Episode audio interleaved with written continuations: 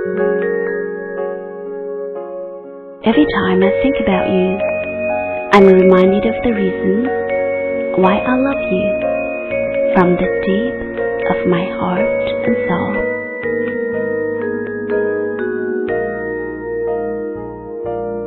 And I wonder what I'd do without you, without your healing smile, your words of faith, the caring and sensitive way you touch me, lifting me just when I needed it the most.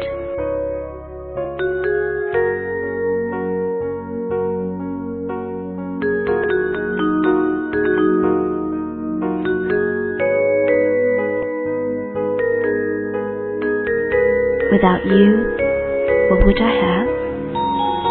What would I be? I can't imagine existing in a world where someone doesn't love me the way you do. You're the only one who's ever understood me and accepted me for who I am.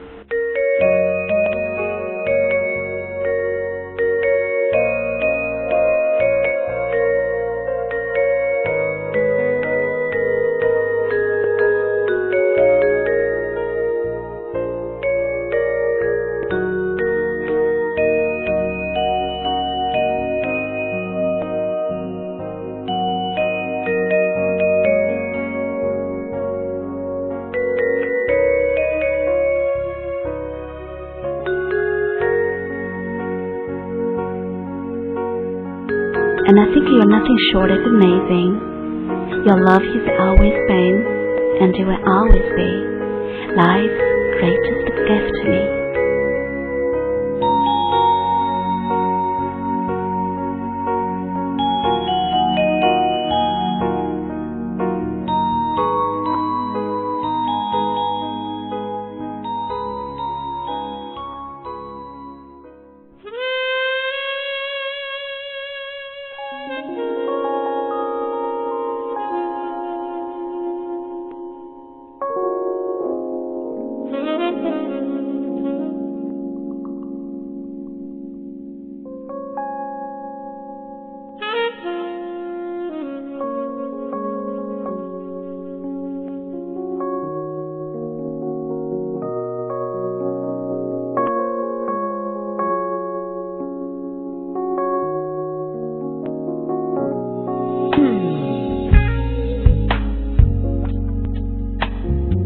You're listening to Faith Radio Online, simply to relax.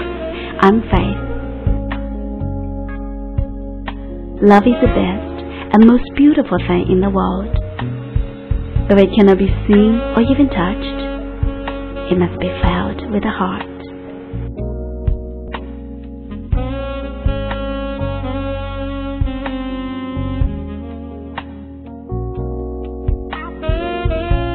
Being deeply loved by someone gives you strength. Loving someone deeply gives you courage. Love is like the sun coming out of the clouds and warming your soul.